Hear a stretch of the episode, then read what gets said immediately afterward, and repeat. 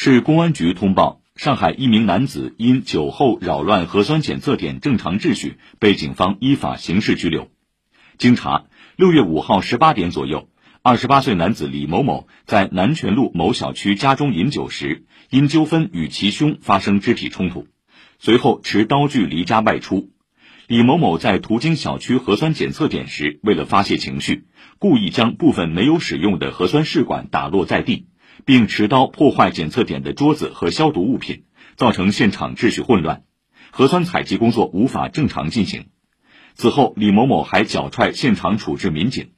目前，犯罪嫌疑人李某某因涉嫌寻衅滋事罪和袭警罪，已被公安机关依法刑事拘留。以上由记者马尊一报道。